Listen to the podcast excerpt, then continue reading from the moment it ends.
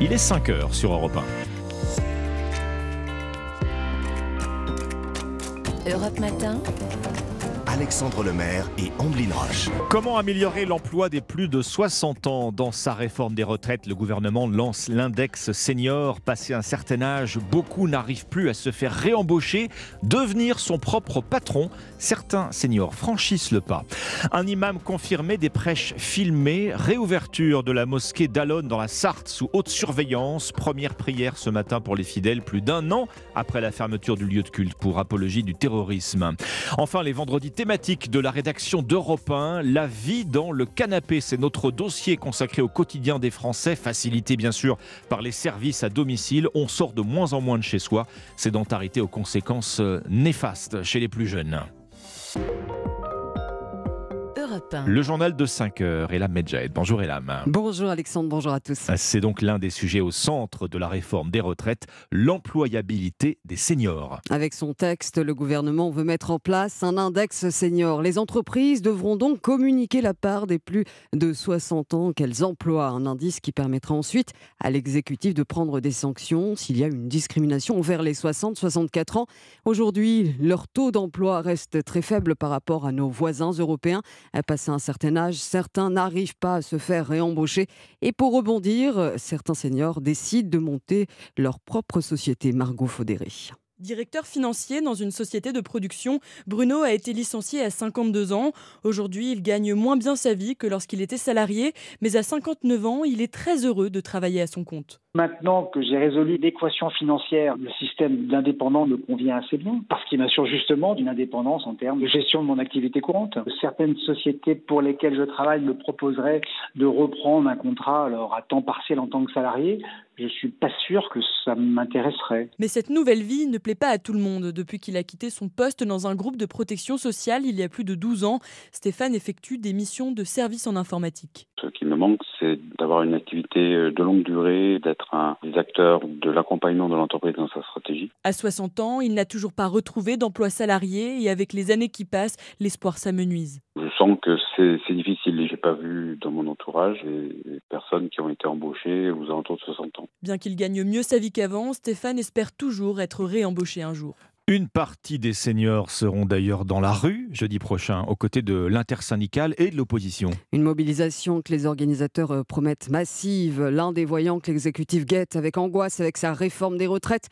Le gouvernement redoute notamment les blocages dans les secteurs des transports et les raffineries alors que le projet de loi sera présenté en Conseil des ministres dans dix jours. Les socialistes se cherchent un nouveau premier secrétaire. Oui, et on connaîtra son nom dans une semaine. Hier, le vote des militants a placé deux hommes en duel au second tour, le sortant Olivier Faure et le candidat Nicolas Meyers-Rossignol. Sans surprise, Elam, les lois proposées par le Rassemblement national ont été rejetées hier par l'Assemblée. Parmi les propositions phares du RN, l'instauration d'un uniforme obligatoire à l'école. Marine Le Pen a plaidé pour un texte qui, selon elle, règle deux difficultés, à savoir la compétition des marques et la pression des islamistes sur les enfants à l'école. Fin de citation, en lien avec le port des abayas. Et discours qui n'a pas convaincu dans l'hémicycle. On revient maintenant sur l'inflation. Elle continue de frapper votre pouvoir d'achat, mais une bonne nouvelle dans ce tableau noir. La rémunération des livrets d'épargne euh, réglementés va grimper. Le taux du livret A devrait dépasser les 3% dès le 1er février, plus 6% pour le livret d'épargne populaire. Alors, ça change quoi concrètement pour les épargnants français? La réponse avec Baptiste Morin. Quelques 300 euros de rémunération supplémentaire à condition que votre livret A soit rempli, c'est-à-dire que vous ayez atteint le plafond à 22 950 euros. C'est un effet positif de l'inflation. Le taux du livret A est de ce fait revu à la hausse. Il était déjà passé à 2% au 1er août dernier. Il va donc être à nouveau réévalué au 1er février. Sur la base d'une inflation à 5,9% sur l'année 2022, il devrait se situer autour de 3,3%. Le gouverneur de la Banque de France doit faire connaître ces prochaines heures ses recommandations et c'est le ministre des Finances, Bruno Le Maire, qui tranchera avec un Cependant, moins positif, les placements sur livret A financent la construction de logements sociaux. Or, une augmentation du rendement du livret, c'est une hausse des taux d'intérêt des prêts accordés aux bailleurs sociaux. C'est donc mécaniquement une baisse du nombre de projets. Baptiste Morin du service économie d'Europe 1. Europe 1 5h05, un an après sa fermeture administrative, la mosquée d'Alonne dans la Sarthe va reprendre une vie normale ou presque ce matin. Réouverture sous haute surveillance, le lieu de culte avait été fermé administrativement le 27 octobre 2021. La raison, une enquête pour apologie du terrorisme et provocation à commettre des actes terroristes. La préfecture de la Sarthe considérait les prêches dangereux avec des appels au recours au djihad armé. Les deux associations gérantes de la mosquée avaient été euh, dissoutes en Conseil des ministres il y a un an.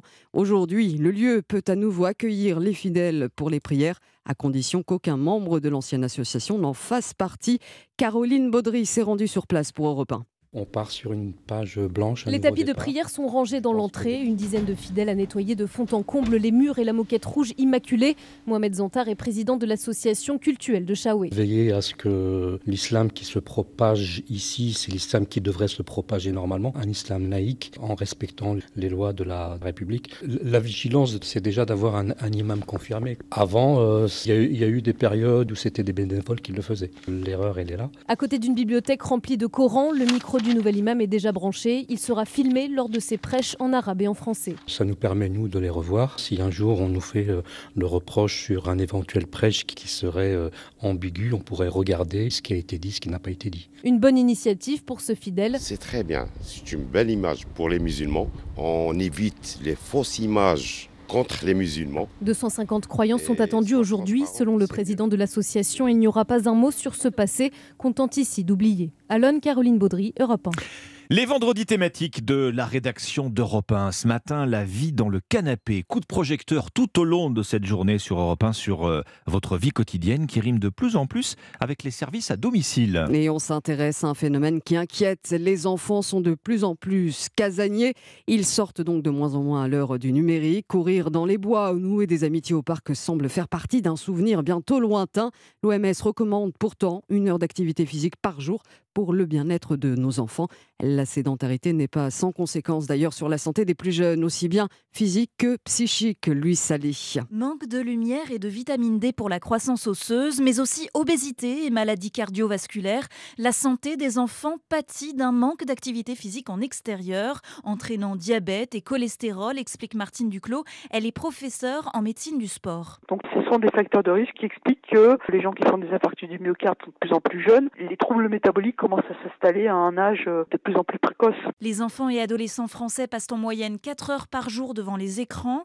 Les cas de myopie se multiplient et les capacités cognitives se fragilisent, s'alarme le pédopsychiatre Stéphane Clerget. On sait que les enfants qui consacrent euh, beaucoup de temps sur les écrans sont des enfants qui ont une moins bonne capacité d'attention. Par ailleurs, les enfants qui bougent moins, qui s'activent moins, vont avoir un sommeil euh, de moins bonne qualité et ça, ça a des conséquences également sur la mémoire et sur les capacités de régulation émotionnelle. Jouer dehors apprend enfin à l'enfant à mieux gérer les risques qui l'entourent, à s'affirmer, à oser, bref, à bien grandir. La vie au fond du canapé, vendredi thématique de la rédaction d'Europe 1 toute la journée, les décryptages, nos invités, les tendances ailleurs euh, dans le monde. Très bon début de matinée, merci. Et la Medja est 5h08 sur Europe 1. Et on passe au sport. Bonjour Ombline. Bonjour, Alexandre. Dimitri, oui, Dimitri Vernet. une dame qui parlait en même temps que moi. Bonjour Dimitri. Mais allons-y avec euh, le journal des sports. Dimitri, on débute par du cyclisme et cette annonce du français Thibaut Pinot. Et oui, une bien triste nouvelle hein, pour le cyclisme français puisqu'à 32 ans, Thibaut Pinot a décidé de dire stop. Le coureur de l'équipe Groupama FDJ va prendre sa retraite à la fin de la saison. Une belle aventure qui se termine pour le champion français, auteur de grandes victoires d'étape sur le Tour de France et d'une troisième place dans l'édition 2014 de la Grande Boucle. Mais Pinot, c'est aussi des échecs retentissants. On se souvient de cette blessure sur le Tour 2019 à deux jours de l'arrivée. Des échecs qui ont aussi forgé sa légende. Marc Madio, le patron de l'équipe Groupama FDJ, son manager de toujours, lui rend un bel hommage. Thibaut était un coureur romantique qui s'était égaré au XXIe siècle.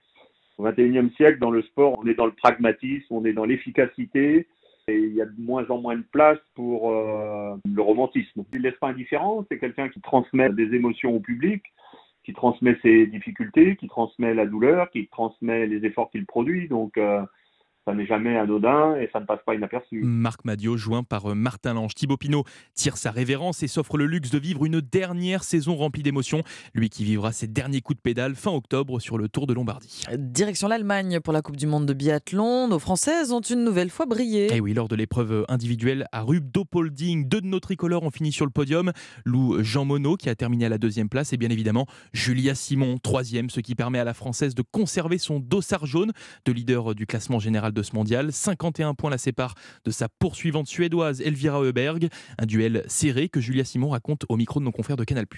On va pas lâcher ni l'une ni l'autre. Euh, On est toutes les deux très compétitives, donc on a toutes les deux envie d'aller chercher euh, la gagne à chaque fois. Et c'est vrai qu'aujourd'hui, bah, j'ai repris quelques petits points, mais je sais qu'elle est, très coriace. Ça va être une très bonne adversaire pour la suite, et je pense que ça va tenir en haleine les spectateurs. Julia Simon, le mondial de biathlon continue pour nos Français ce samedi avec l'épreuve de relais. Tennis maintenant une bonne nouvelle pour les amoureux de la raquette. Et oui, cela concerne la Coupe Davis, la plus prestigieuse des compétitions internationales masculines par équipe.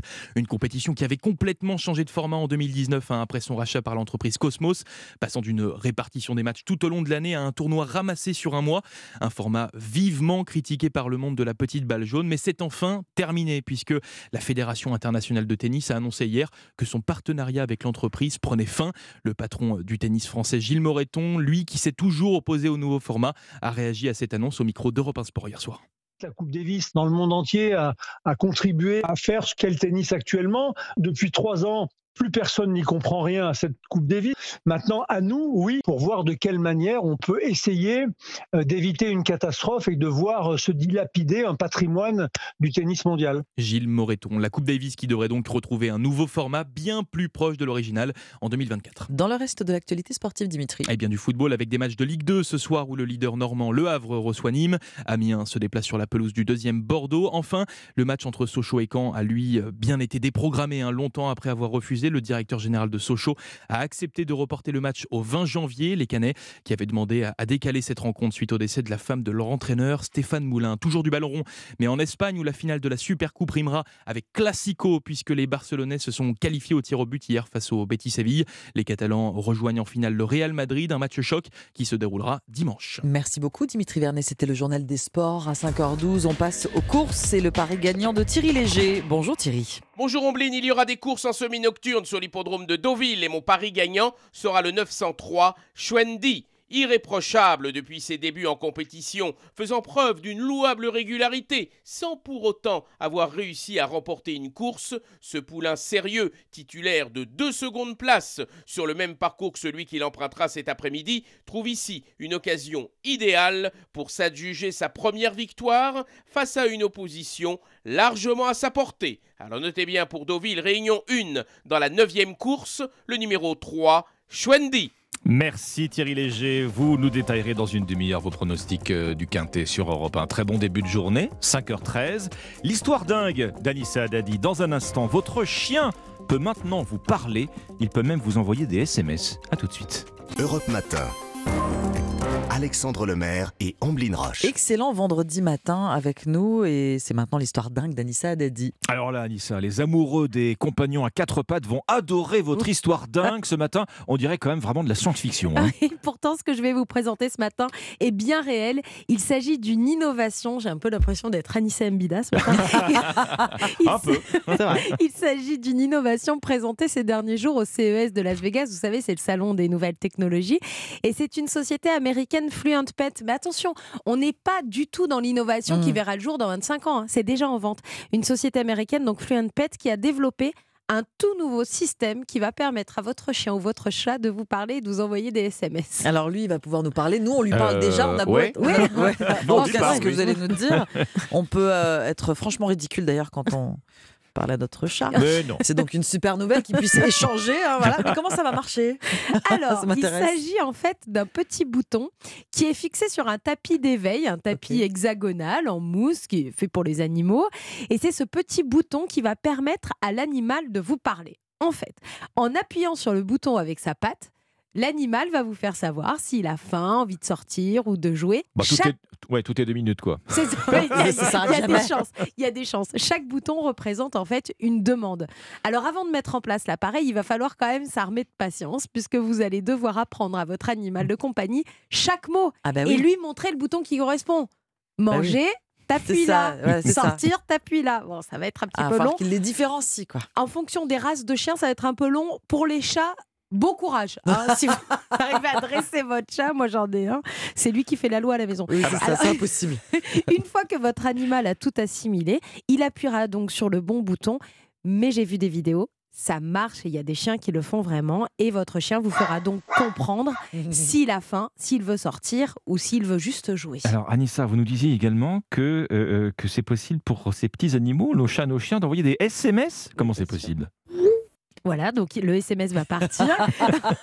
en fait, la société Fluent Pet est allée encore plus loin puisqu'elle a connecté ces petits claviers avec ces petits boutons à une application pour téléphone qui va vous envoyer une notification dès que votre chien ou votre chat appuiera sur le bouton. Ça va être sympa. Ça On va, va être- sonner toute la Donc on va, c'est ça, on, va, on part au travail et on est embêté par le chat sorti, qui veut hein. manger. Vous aurez une, nota- une Ah oui, notification qui vous dira votre chat veut manger. Il réclame à manger, votre chat veut sortir. Voilà.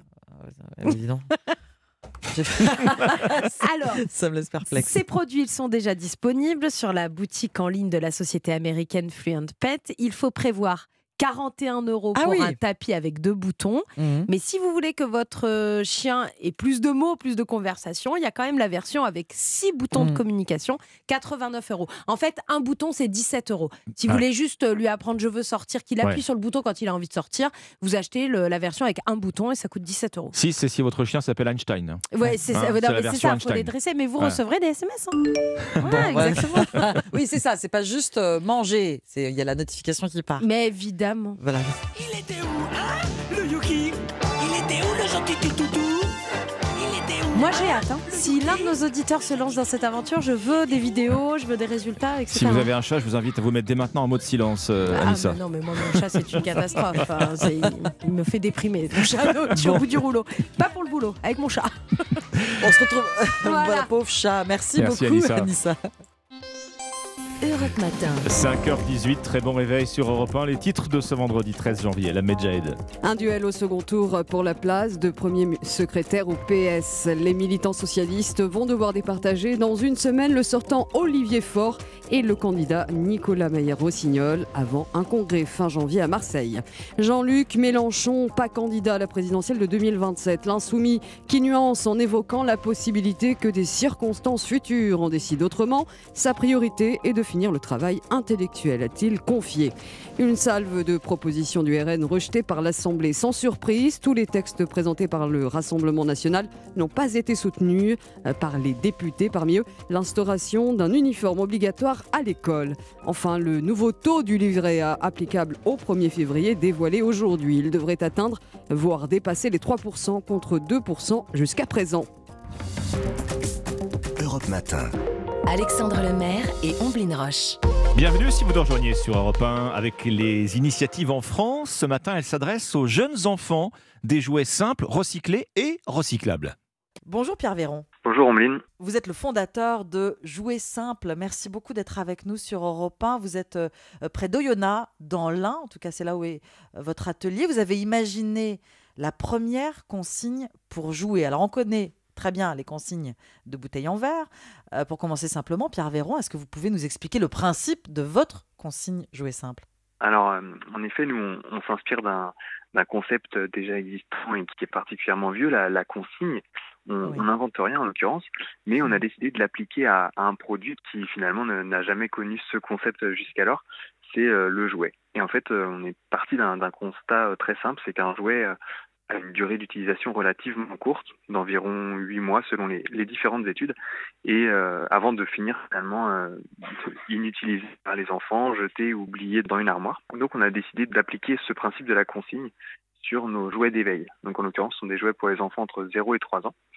Donc chaque jouet euh, intègre une petite consigne de l'ordre de 2 ou 3 euros qui correspond à 10% du prix de vente du jouet euh, en magasin, qui est donc remis aux parents lorsqu'ils nous renvoient le jouet quand l'enfant ne joue plus avec.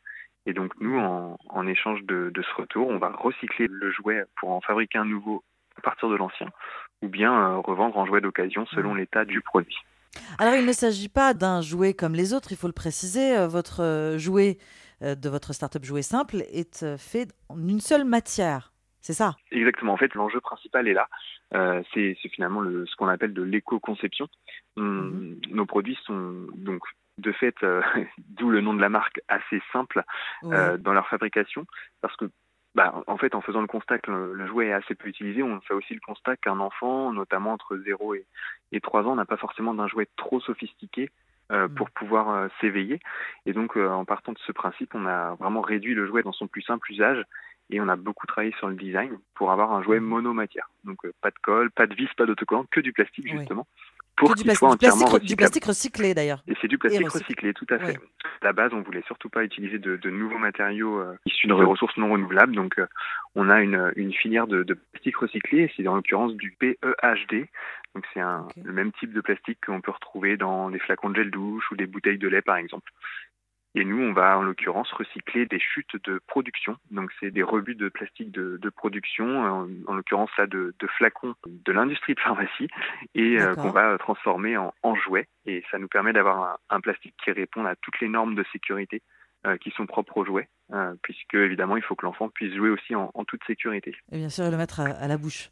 Exactement, entre autres. Ouais, tout à fait. Ouais. Il y a beaucoup de normes à, à respecter, donc on, on s'assure de, de, tout ça. Quels sont les exemples de jouets que vous pouvez nous donner, euh, que vous fabriquez euh, chez Jouets Simple? Alors nous, on a un grand principe, euh, en plus de tout ça, chez le Jouet Simple, c'est qu'on fabrique des jouets qui ont un, un usage déjà vérifié. Donc c'est-à-dire qu'on n'est pas là, nous, pour inventer de nouveaux jouets en tant que tels. On est là vraiment pour repenser des, des jouets qui sont déjà existants. Et donc en l'occurrence, notre première gamme de, de jouets d'éveil, on va retrouver un, un, petit hochet à manipuler, des petites euh, coupelles à empiler pour jouer dans le bain, et un petit train euh, à, à, faire rouler, à pousser ou à mmh. tirer. Et puis là, on, a, on, est en train de travailler sur des, des nouvelles gammes de, de jouets, dont euh, par exemple un, une petite boîte à forme. Donc vous savez, c'est là où l'enfant doit mettre la forme au, au bon endroit. Donc des, des grands classiques en fait qu'on a tous eu étant enfant et qu'on aura encore dans, dans, plusieurs années, je pense. Oui, recycler donc au lieu de, de jeter ces, ces, jouets que tout le monde connaît, pour encourager les parents, Pierre Véron, en plus de la possibilité de faire des économies, qui est comme un encouragement en soi, vous facilitez les, les retours, hein, c'est ça, grâce à des bornes de collecte. Exactement, là on est en train de, de déployer avec certains partenaires euh, des, des bornes de collecte euh, mmh. justement pour pouvoir euh, déposer le, le, produit et puis bénéficier de la consigne euh, au sein même de l'endroit où on l'a déposé. Donc, par exemple, si on dépose dans un magasin partenaire, on peut bénéficier de la, de la consigne chez ce partenaire. Donc l'idée, c'est vraiment de, de pouvoir euh, bah, faire profiter à tout à chacun en fait cette boucle vertueuse et que la consigne puisse se retrouver bah, disponible au plus grand nombre. Du coup, on, essaye de faciliter au maximum. Ouais. Et sinon, nous, sur notre site, les retours de, de jouets sont, sont gratuits. C'est vraiment nous qui prenons ça en charge. Euh, pour également euh, faciliter cette boucle. Et c'est sur votre site qu'on peut se procurer vos jouets aussi d'ailleurs, ou est-ce que vous pouvez trouver également en magasin? Alors on peut nous trouver en magasin, donc on est euh, on est notamment présent euh, dans à peu près 500 points de vente, donc que ce soit des, des boutiques indépendantes ou des chaînes de distribution, et, euh, et également sur notre site internet euh, en effet. Recycler au lieu de jeter, hein, on, on, on, le redit, grâce à ouais, l'utilisation d'une seule matière. C'est important. En fait, vous dites que c'est la conception qu'il faut penser. en fait, exactement. Aux autres nous, vraiment, nous, ce qui est vraiment important, c'est l'usage, et en effet, c'est de penser sa fin de vie dès sa conception parce que notre produit, bah, demain, il peut aussi se retrouver finalement en poubelle jaune. Il, pourra, il sera aussi bien qu'un flacon euh, de gel douche, qu'un qu contenant. Et c'est ça qui est vraiment important, parce qu'aujourd'hui, la plupart des jouets en fait intègrent euh, différents matériaux. Peut trouver du tissu, euh, de la, des vis, euh, de la colle, etc., qui rendent leur euh, recyclage en fait très complexe.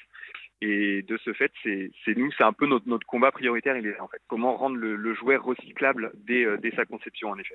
Vous vous opposez au, à ces objets de plus en plus sophistiqués et aussi vous luttez contre la surabondance. Euh, et aujourd'hui, c'est un peu le problème du siècle. C'est ça, exactement. Ouais. C'est un peu le problème du siècle. Et, et puis, c'est se dire, voilà, est-ce que. Enfin, c'est aussi se remettre un peu à la, finalement à hauteur d'enfant. Euh, parce que nous, les adultes, des fois, on est un peu attirés par des, des produits qui vont être euh, bah, très complexes, qui vont faire beaucoup de bruit, beaucoup de lumière. Mais en fait, mmh. est-ce qu'un enfant a vraiment besoin de ça euh, C'est pas si sûr. Donc, quand on voit que l'enfant va peut-être plus souvent jouer avec l'emballage qu'avec le jouet en lui-même. Donc euh, finalement, est-ce qu'un un produit réduit à son plus simple usage ne, ne suffit pas? Mmh. C'est aussi un peu voilà, le, ce qu'on qu essaye de, de porter. Un enfant qui a besoin de jouer avec des jouets simples, tout simplement. Finalement, voilà. merci beaucoup, merci beaucoup Pierre Véron. Je rappelle que vous êtes le fondateur du Jouet Simple, un système astucieux de consignes de jouets écologiques et économiques. Bonne journée. Merci, vous aussi. Europe Matin. Alexandre Lemaire et Amblin Roche. Dans l'actualité, cette révolution dans le traitement des cancers les plus agressifs, à Bordeaux, des chercheurs placent beaucoup d'espoir dans le traitement par nanoparticules. Les premiers essais en laboratoire sont prometteurs. Les syndicats organisent la riposte contre la réforme des retraites, transport, raffinerie ou fonction publique. Ils promettent un jeudi noir la semaine prochaine. Dans ce journal, l'ouverture d'une enquête dans les Vosges après le suicide d'un adolescent de 13 ans. Lucas ne supportait plus les moqueries et les insultes liées à son homosexualité. Et puis grosse fatigue et grande flemme, vendredi thématique de la rédaction d'Europe 1, la vie au fond du canapé. Les Français de plus en plus adeptes de la livraison à domicile, quitte à ne plus sortir de chez soi. Reportage dans ce journal. Le journal de 5h30, Christophe Lamar. Bonjour Christophe. Bonjour Alexandre, bonjour à tous. Une révolution est peut-être en marche dans le domaine de la santé et plus particulièrement dans celui du traitement contre le cancer de mauvais pronostic. On parle ici des cancers agressifs, ceux dont l'espérance de vie ne dépasse pas les 25%, colon, poumons et cerveau notamment. Des chercheurs bordelais veulent ajouter un nouvel arsenal aux thérapies déjà existantes, le traitement par nanoparticules. Yasmina Katou, la nanothérapie relève de l'infiniment petit et c'est justement son avantage oui, alors pour vous donner une idée, une nanoparticule est mille fois plus fine que l'épaisseur d'un cheveu. Cette taille microscopique permettrait, dans le cas d'un cancer sensible comme celui du cerveau, d'être plus précis que la chirurgie actuelle.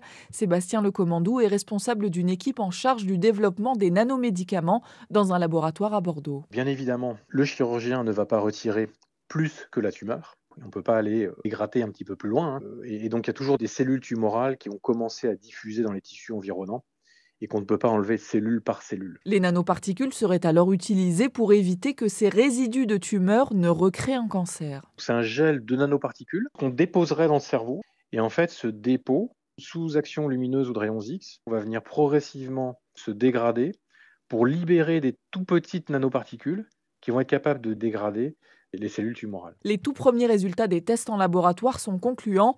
Des essais sur les patients pourraient avoir lieu d'ici 5 à 10 ans. Yasmina Katou, spécialiste santé à Europe 1. Les syndicats préparent la riposte contre la réforme des retraites. Les grèves et les manifestations prévues jeudi prochain auront valeur de test. du côté de l'Elysée comme de Matignon, on redoute un jeudi noir. Deux sondages ce matin dans le Figaro et aujourd'hui en France, le Parisien montrent qu'une très large majorité de Français se dit opposés à cette réforme.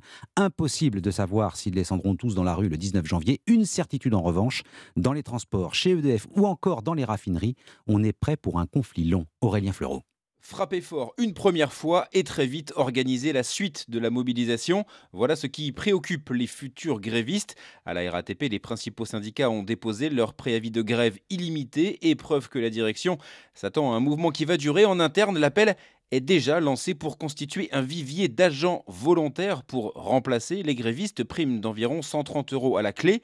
Les électriciens et les raffineurs ont annoncé la couleur. Une journée ne suffira pas.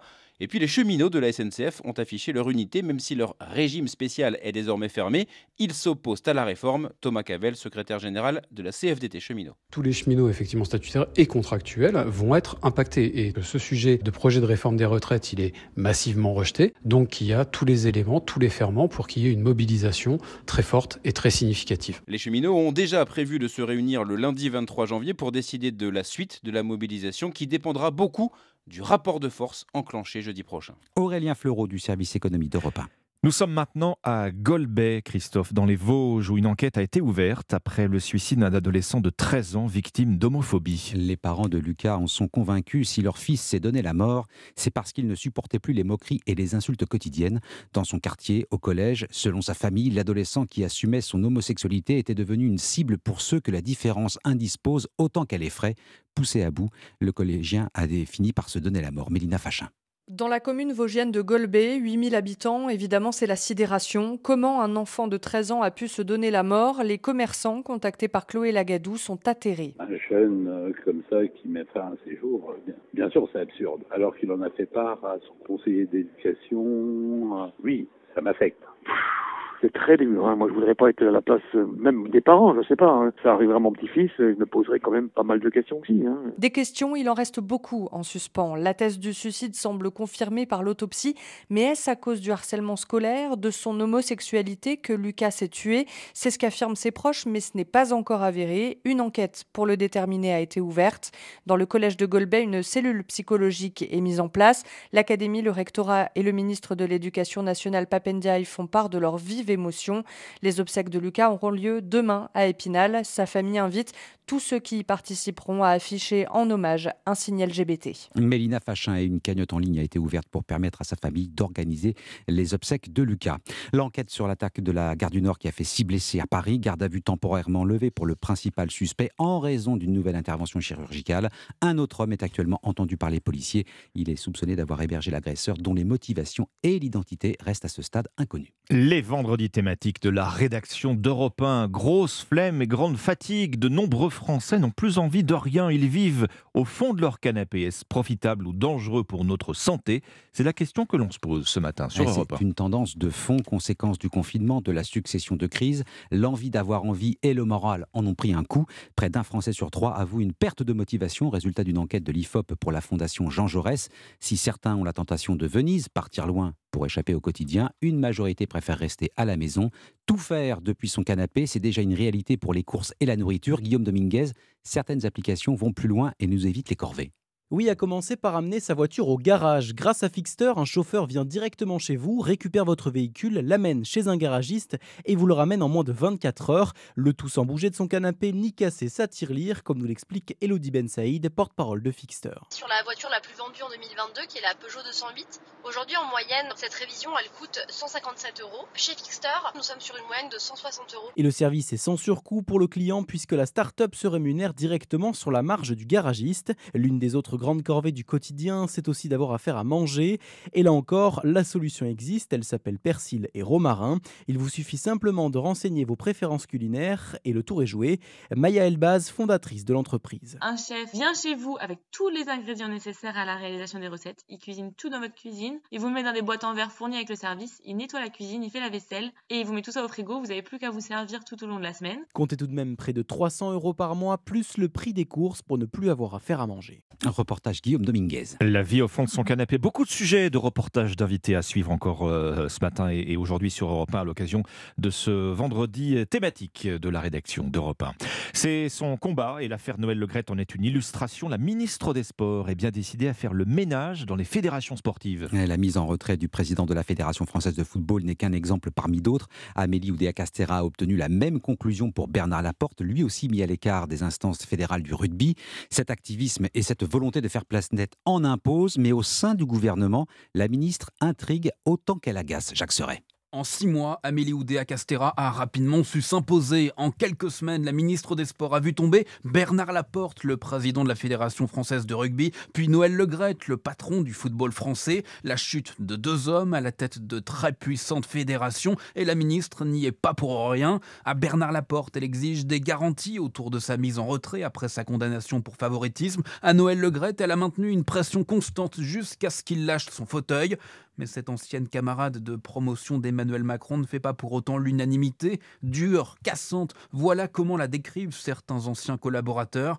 Depuis mai dernier, exaspérés, ils sont plusieurs à avoir jeté l'éponge. Cette ancienne championne de tennis est tout aussi cash et clivante en public qu'en privé, de quoi agacer jusqu'à l'Élysée. Le président a confiance en elle, mais parfois elle l'exaspère, confie un conseiller qui rappelle que le pull au manche arc-en-ciel de la ministre, un symbole LGBT lors de la Coupe du Monde au Qatar, n'était pas du goût de la présidence. Jacques Serret du service politique d'Europe 1, et puis c'est l'une des têtes d'affiche du cyclisme français. Thibaut Pinot euh, mettra un terme à sa carrière à la fin de cette saison. Merci Christophe Lamar. 5h39, très bon réveil sur Europe 1 avec les pronostics du Quintet. Bonjour Thierry Léger. Bonjour Alexandre, c'est en semi-nocturne à 20h15 que va se courir ce quintet, un handicap qui réunira 16 pur sang âgés de 4 à 6 ans sur la distance de 1900 mètres avec un solide favori, le numéro 1 Watchim, irréprochable dans cette catégorie des quintets et qui reste sur deux probantes secondes places sur le parcours qui nous intéresse, ce qui lui confère ici une toute première chance. L'opposition sera constituée par les numéros 3 Pont Mirabeau, 6e le 6 novembre à Deauville d'un quintet similaire non loin de mon favori Watchim, 13 tigres réguliers et qui me semble être désormais bien placé au poids à ce niveau, 16 l'Asie en constant progrès et 7 Grit Rotation qui n'aura qu'à répéter ce qu'il a réalisé de mieux pour conclure à coup sûr dans les 5 premiers. Enfin, les numéros 6 Omil, 15 Super Supersonic et 11 Gemio compléteront ma sélection. Mon pronostic As 3 13 16, 7, 6, 15 et 11. Je vois bien, Alexandre, que vous n'avez pas eu le temps de tout noter. Ah, mais pas de panique. Comptons sur europe1.fr, Exactement. évidemment, Ambline. Pour retrouver tous les pronostics. Merci Thierry Léger. Cet adversaire, c'est le monde de la finance. Colonna n'était pas armé, il n'a pas opposé de résistance. C'est bien elle qui a écrit Omar m'a tué. Voici les Rolling Stones. Le jour où, et grâce aux archives d'Europe 1, retour au commencement du marché de Ringis. Bonjour Lord d'Autriche. Bonjour Ombline, bonjour Alexandre. Ringis fête donc ses 50 ans. Le marché de Ringis a ouvert ses portes en janvier 1973 au sud de Paris. Il reste encore aujourd'hui le plus grand marché de produits frais d'Europe.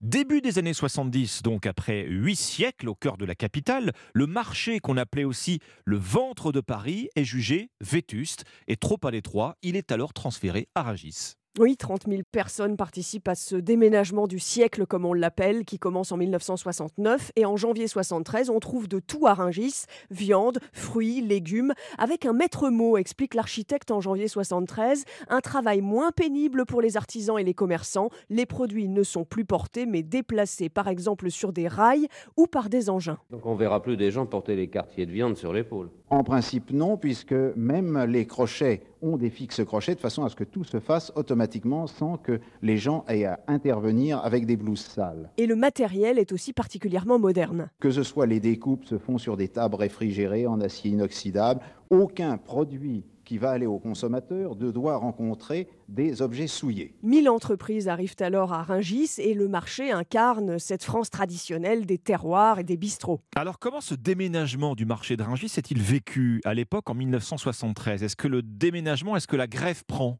Alors c'est un succès mitigé au départ, euh, déception en octobre 73 de cet artisan qui a perdu sa clientèle parisienne. On a perdu toute notre clientèle, une grande partie de la Villette. Depuis qu'ils sont partis à Rungis, vous savez, ça fait un trou. Alors que je ne sais pas qu'est-ce qu'on va devenir. Et puis dans le nord de Paris, à la Villette, où se trouvait auparavant un marché aux bestiaux et des abattoirs, les petits commerces ont vu chuter leur chiffre d'affaires, comme ce restaurant. J'ai ici un comptoir qui fait 14 mètres de long.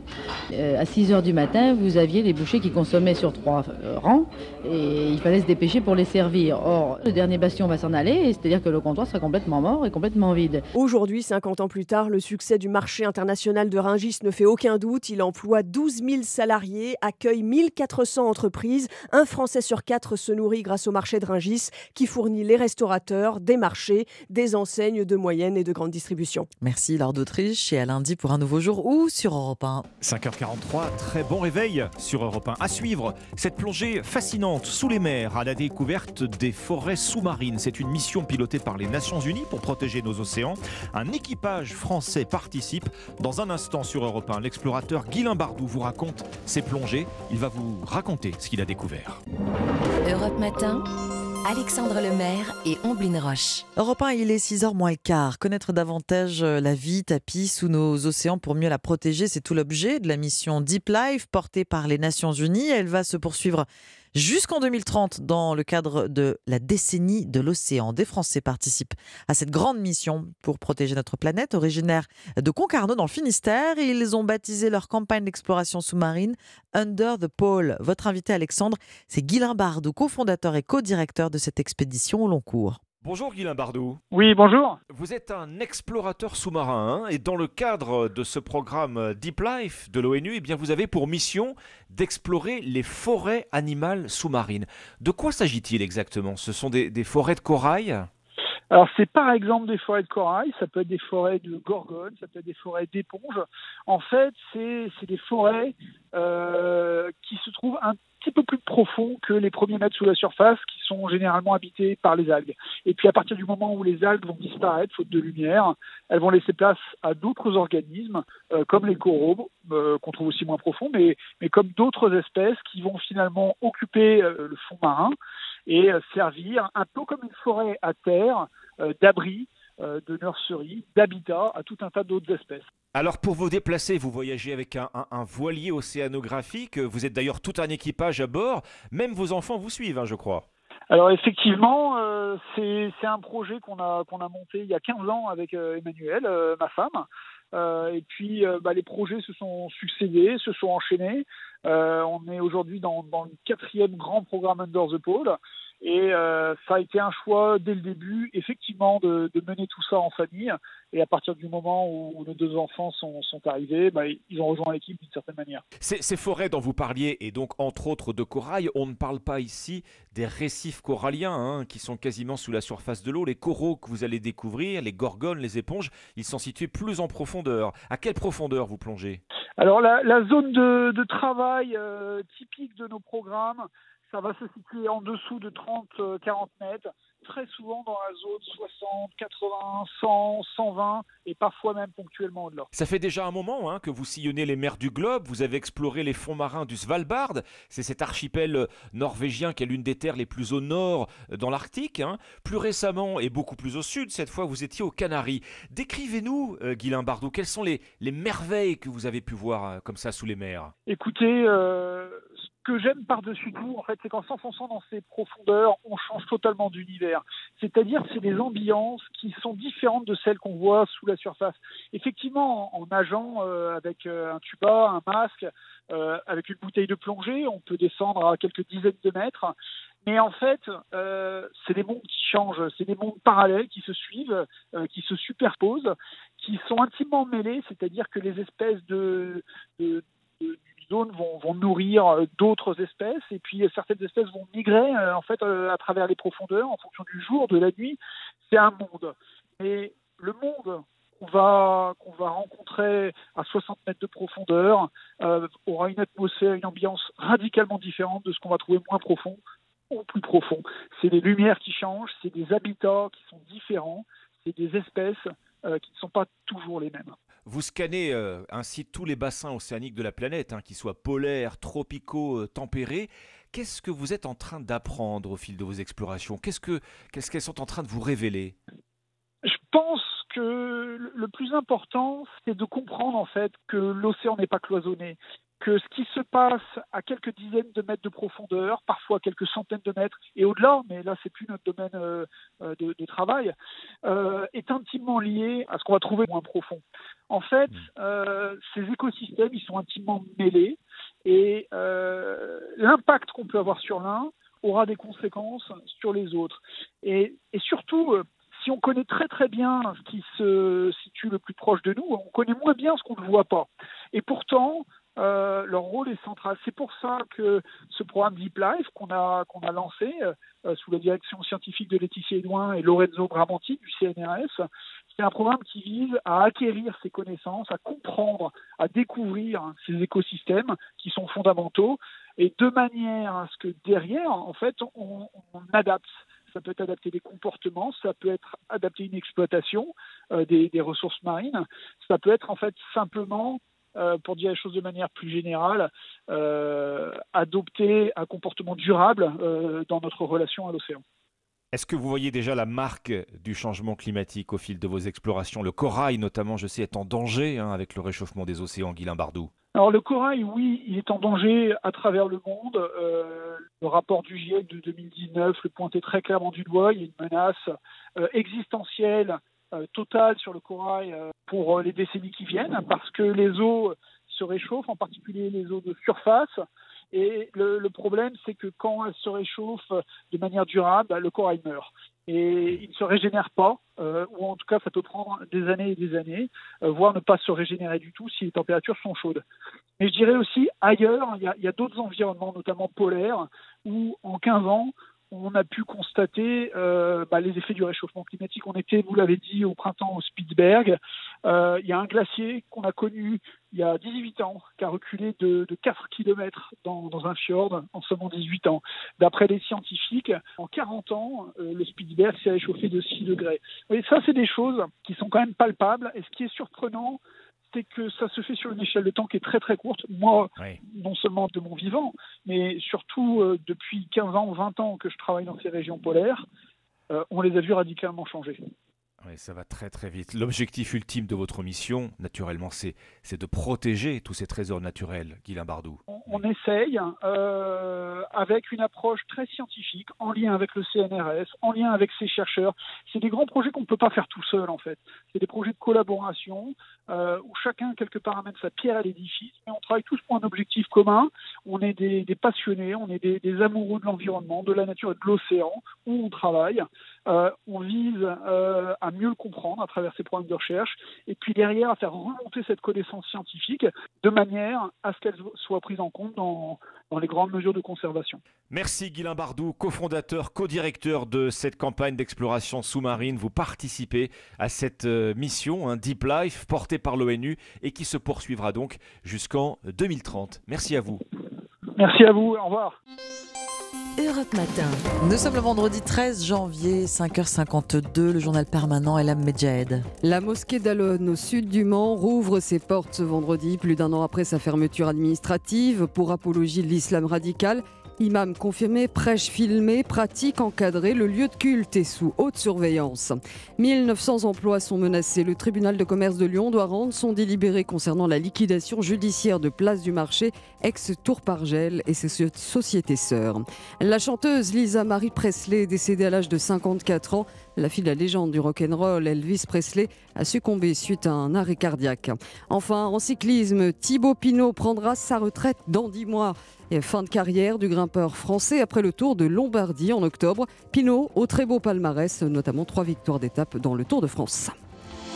Europe Matin. 5h52 sur Europe 1. Pas de petit matin, Ombline, sans votre rendez-vous culture. Ah bah non, pas de petit matin sans votre rendez-vous musique le vendredi avec Stéphanie Loire dans un instant. Mais d'abord, le conseil lecture de Nicolas Caro. Bonjour. Bonjour Ombline, bonjour Alexandre. Nicolas, un livre culte, comme chaque euh, vendredi. On a appris euh, en début de semaine euh, la mort de Russell Banks, le grand écrivain américain avec 82 ans. Vous avez puisé Nicolas dans son œuvre pour nous conseiller justement l'un de ses livres. Il fait partie effectivement du panthéon des écrivains contemporains. Alors il a publié des grands romans comme Pourfendeur de nuages ou Affliction. Le dernier paru l'année dernière s'appelle Au Canada chez Actes Sud, toujours chez Actes Sud. Mais moi je voulais vous parler de Un membre permanent de la famille, paru en 2015, un recueil de 12 nouvelles, toutes très différentes et toutes magnifiques. Un point commun quand même, Russell Banks s'intéresse aux gens qui sont pas complètement démunis mais qui roulent pas sur l'or, loin s'en faut, et puis à ceux qui basculent. Donnez-nous une nouvelle, tiens, racontez-nous. Alors c'est ma préférée, c'est aussi la première du recueil. Le titre c'est Ancien Marine. C'est l'histoire de Connie, un vieux monsieur et un ancien Marine, donc le corps d'élite de l'armée américaine. Il vit dans l'état de New York, enfin il vit. Il essaye, il est un peu cassé de partout et maintenant en plus il a plus d'argent. Alors, on a l'impression qu'il est, il est seul, ce monsieur, Nicolas. Il peut compter sur ses fils, qui font tous partie des forces de l'ordre, deux policiers, un gardien de prison, Jack, Buzz et Chip. Leur père s'en est toujours bien occupé, il a toujours assuré, mais maintenant qu'il lui faut simplement s'occuper de lui, il n'a plus rien. Ah si, pardon, il a quelque chose de la fierté, la fierté du Marine, vous savez, l'honneur. Et à cause de ça, après avoir petit déjeuner avec son fils Jack, il prend son pick-up et s'en va dans une ville à quelques dizaines de kilomètres. Il fait très froid ce jour-là, il neige, ça n'arrête pas Connie qui part braquer une banque. C'est tout ce qu'il a trouvé pour ne pas avoir à demander de l'argent à ses fils. Tout se passe bien, il sort de la banque, son sac plein d'argent, il le dépose avec son pistolet dans le pick-up et il repart chez lui. Mais donc, il a beaucoup neigé, ça glisse sur la route et le pick-up finit après quelques tonneaux dans le fossé. Il s'en sort, mais il se réveille à l'hôpital et en ouvrant les yeux, il voit ses trois fils. Il sait qu'il est découvert, qu'ils ont tout compris et je vous dis pas comment ça se termine. Il y en a plein d'autres, l'histoire assez poignante d'un homme quitté par sa femme pour un autre, tout ça dans un petit village de quelques centaines d'habitants où tout le monde connaît tout le monde. Il y a aussi l'histoire d'un chien. Enfin, sa place dans une famille, c'est la nouvelle qui donne son nom au recueil, un membre permanent de la famille. Toutes sont universelles, ce sont des histoires qui se passent en Amérique, mais qui pourraient se passer en France, partout. Alors, c'est pas de la franche rigolade, c'est plutôt tragique en général, mais toujours avec finesse. Ça ne verse jamais dans le pathos ou le sentimentalisme, c'est toujours très digne, très subtil, et c'est donc d'autant plus fort. Un membre permanent de la famille donc de Russell Banks chez Actes Sud, traduit par euh, Pierre Furlan. Merci beaucoup Nicolas Caro et je rappelle qu'on vous retrouve dimanche dans votre émission La Voix et Livre entre 14h et 15h sur Europe 1. Musique à présent. Bonjour Stéphanie Loire. Bonjour à tous. Bonjour Stéphanie, on démarre avec vous avec le groupe euh, Indochine. Indochine a fait l'actualité en refusant de jouer pour le festival Les Déferlantes qui est prévu du 6 au 9 juillet à Perpignan en cause la couleur politique du maire de la ville, Louis Alliot, du Rassemblement national. Finalement, la direction euh, du festival a décidé de se mettre en quête d'un nouveau site pour l'événement. Mais pour l'heure, l'actu d'Indochine, c'est bien sûr la sortie en CD, DVD et Blu-ray du Central Tour. Six concerts historiques qui ont réuni 417 799 spectateurs au printemps dernier dans les stades de France.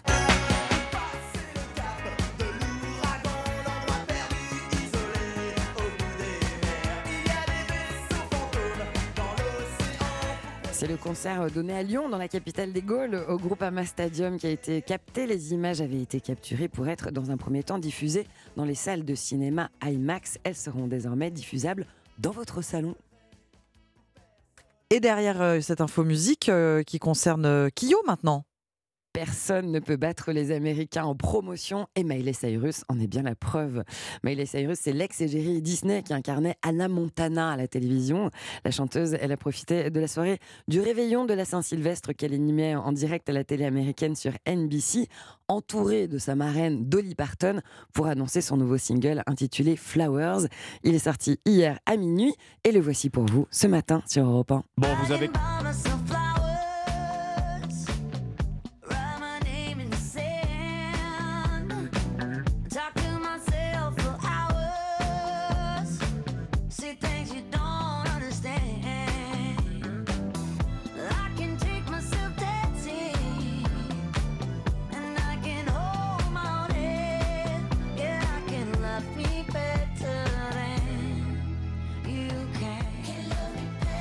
Un album va suivre, bien sûr, le huitième pour la chanteuse de 30 ans.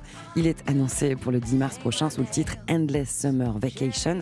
D'après le communiqué de presse, il s'agira d'une lettre d'amour à Los Angeles. Bon, on l'aura compris, Stéphanie. Il s'agissait donc du nouveau titre de la chanteuse pop américaine Miley Cyrus. Dernière info musique qui concerne donc cette fois Kyo. Attention, c'est une info coup de pelle. L'album Le chemin de Kyo fête ses 20 ans aujourd'hui. Il sortait le 13 janvier 2003, un album culte imprégné d'une époque où l'on faisait encore développer les pellicules de nos appareils Kodak jetables. Un million et demi d'exemplaires vendus, 115 millions de streams audio, trois victoires de la musique et pléthore de soirées entre amis où l'on chante encore.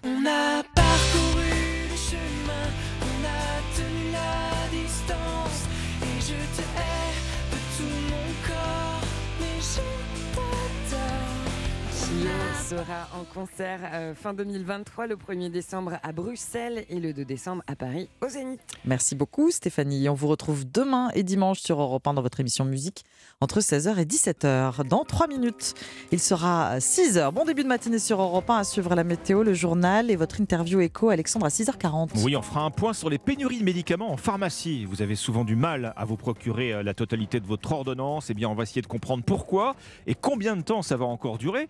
Pierre-Olivier Vario, président de l'Union des syndicats de pharmaciens d'officine, nous rejoindra à 6h40. Avant cela, le pressing et les trois articles qu'on a retenus pour vous. Et votre partition, Ombline Une carrière courte au début des années 70, mais un héritage immense.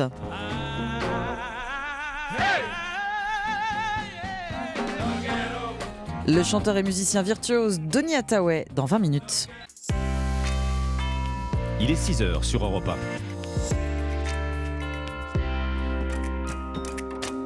Europe Matin. Alexandre Lemaire et Amblin Roche. Il a rarement été aussi intéressant. Le taux du livret A porté à plus de 3% le mois prochain. Alors qu'est-ce que ça va changer pour votre portefeuille? Les réponses du service économie d'Europe 1 dans un instant. Quel écho aura l'appel à manifester contre la réforme des retraites? Mobilisation jeudi prochain, 19 janvier, contre le départ à 64 ans. Autre enjeu du texte, l'emploi des seniors, car il y a, oui, des progrès à faire. Et puis connaissez-vous la série Emily in Paris? Elle cartonne en ce moment sur Netflix grâce à une image sublimée de notre capitale, sauf que ça ne plaît pas du tout à la mairie de Paris. On vous expliquera pourquoi à la fin de ce journal. Europe 1. Journal de 6 heures présenté par Roman Oquet. Bonjour Roman. Bonjour à tous. Cela n'était pas arrivé depuis 2009. 14 ans que votre livret A n'avait pas dépassé les 3%. C'est pourtant le taux qui devrait être confirmé aujourd'hui par le ministère de l'économie. Il y a un an, ce taux n'atteignait pourtant pas les 1%. Un bond en avant donc pour le placement préféré des Français. 55 millions de personnes ont un livret A. Baptiste Morin, cette, cette revalorisation, pardon, qu'est-ce que ça va changer sur notre compte en banque? Quelques 300 euros de rémunération supplémentaire à condition que votre livret A soit rempli, c'est-à-dire que vous ayez atteint le plafond à 22 950 euros. C'est un effet positif de l'inflation. Le taux du livret A est de ce fait revu à la hausse. Il était déjà passé à 2% au 1er août dernier. Il va donc être à nouveau réévalué au 1er février. Sur la base d'une inflation à 5,9% sur l'année 2022, il devrait se situer autour de 3,3%. Le gouverneur de la Banque de France doit faire connaître ces prochaines heures ses recommandations et c'est le ministre des Finances, Bruno Le Maire, qui tranchera avec un pendant moins positif. Les placements sur livret A financent la construction de logements Or, une augmentation du rendement du livret, c'est une hausse des taux d'intérêt des prêts accordés aux bailleurs sociaux. C'est donc mécaniquement une baisse du nombre de projets. Baptiste Morin du service économie d'Europe 1. 6h02 sur Europe 1. C'est la grande inconnue. Quelle sera l'ampleur de la mobilisation prévue jeudi prochain contre les retraites, transports, raffineries, hôpitaux et dockers? Les préavis de grève tombent depuis mardi, jour donc de la présentation de cette réforme des retraites qui prévoit un, un report du départ à 64 ans. Oui, un texte censé d'ailleurs relancer l'emploi des seniors, des seniors pardon, car en Europe, la France est à la traîne. Barthélémy Philippe, justement, un nouveau rapport vient d'être publié par le ministère du Travail et les chiffres tout de même s'améliorent, Barthélémy. Oui, en 2021, 56% des 55-64 ans occupaient un emploi selon la DARES, un record depuis 1975. Le taux d'emploi des seniors a progressé de 10 points depuis 2011, mais il reste inférieur à la moyenne de l'Union européenne. Si l'on se concentre sur les 60-64 ans, proches de la retraite, un peu plus d'un tiers des seniors ont un travail. Le taux d'emploi a bondi de 13 points en 10 ans, mais là encore, dans cette tranche d'âge, la France est en retard sur ses voisins.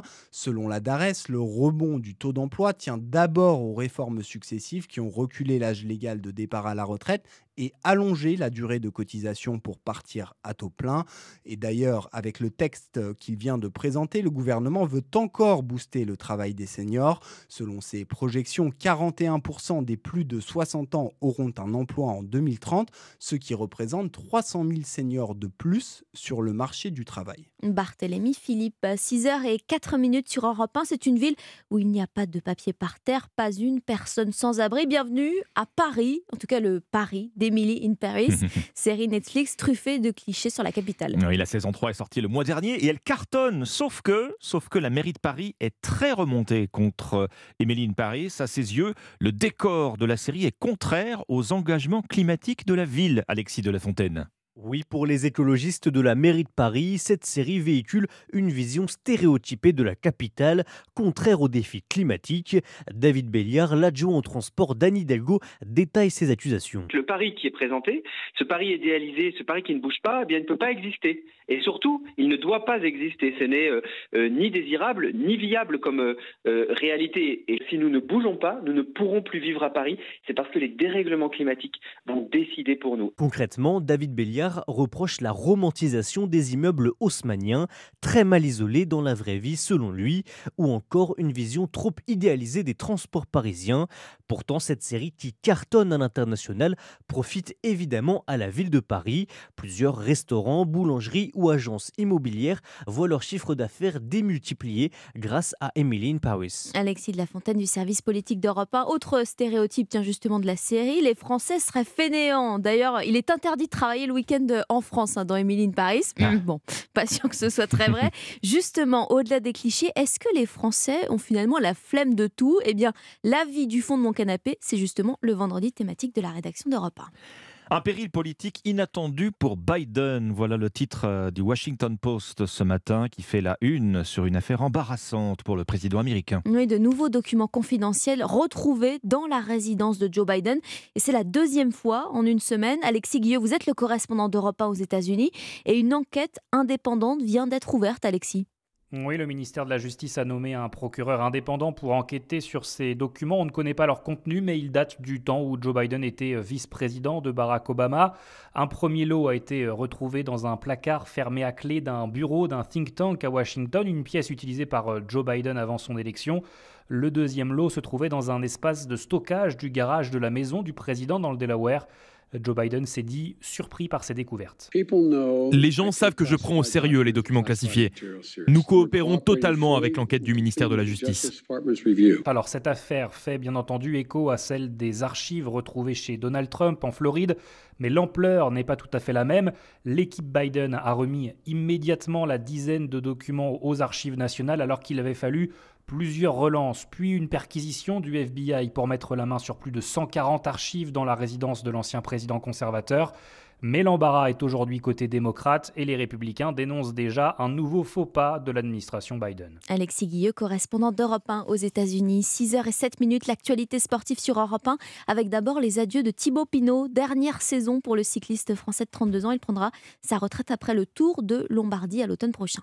Du tennis, Roman, avec une bonne nouvelle pour les amoureux de la Coupe Davis. Et oui, la Fédération internationale reprend la main. Fin de contrat avec Cosmos qui gérait le tournoi depuis 5 ans dans un format très critiqué par les joueurs eux-mêmes. Alors on ignore qui est à l'origine de la rupture, mais une certitude, la Coupe Davis devrait faire peau neuve. On reste dans le monde du tennis avec cette belle avancée du côté de la Fédération française. Et oui, la France mise sur l'handisport, lancement hier du premier pôle de tennis fauteuil, une structure pour accueillir, former et optimiser la performance de ces sportifs. La France espère surtout euh, rattraper son retard à la traîne par rapport à des pays comme le Japon, le Royaume-Uni ou les Pays-Bas, très avancés dans la professionnalisation de cette discipline paralympique, on le Pour Europe 1, le reportage de Colin Abgral au Centre national d'entraînement Porte d'Auteuil à Paris. Oui, quand je vois qu'en une journée, j'ai fait mon entraînement quasi de la semaine, c'est dix fois plus intense que mes entraînements que j'avais. Zoé Maras, 21 ans, entourée des trois autres premiers pensionnaires du Pôle France, doit s'habituer à une intensité nouvelle lors des entraînements, mais la 26e joueuse mondiale en ressent déjà les effets. Je le sens, même là en deux semaines, j'ai fait des énormes progrès. Je suis épanouie à 100% ici. À court terme, l'objectif est évident, remporter le plus de médailles possible aux Jeux Olympiques de 2024 à Paris, mais le directeur technique national, Julien Escudé, voit aussi plus loin et veut créer une d'excellence dans le tennis fauteuil. Certes, on va avoir les Jeux Olympiques à, disputer à la maison, juste à côté, euh, mais c'est vraiment quelque chose qu'on veut pérenniser, installer dans, le, dans la durée, sur le long terme, pour euh, pouvoir arriver à vous avoir même encore plus nombreux ici présents au CNE dans les années à venir. Il faut désormais grandir en nombre pour espérer voir éclore au sein du pôle les successeurs de Michael Jérémiaz et Stéphane Houdet, les deux derniers champions olympiques français de paratennis. Le reportage de Colin Abgral du service des sports d'Europe 1. Information de la journée avec Alexandre Lemaire et Omblin Roche sur Europe 1.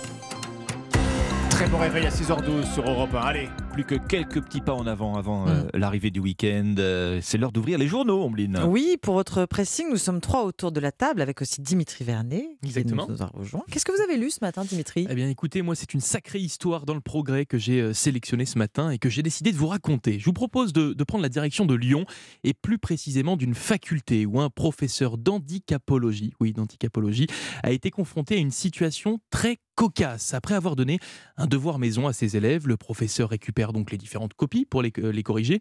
Et au moment de la correction, eh bien, il remarque quelque chose d'assez étrange. La moitié des copies ont exactement la même construction. Alors les phrases sont bien différentes, hein, mais les exemples utilisés par les élèves sont tous les mêmes et les copies suivent toutes le même raisonnement.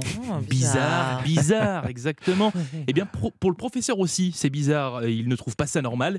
Il décide donc de mener une petite enquête. Et là, bingo Quelques jours après, une élève lui vend la mèche. Elle et ses camarades, environ la moitié de la classe, Ah, quand même. eh oui, la moitié, ne se sont pas aidés, mais ils ont utilisé une intelligence artificielle pour faire ce devoir. Et oui, vous ne rêvez pas une intelligence artificielle.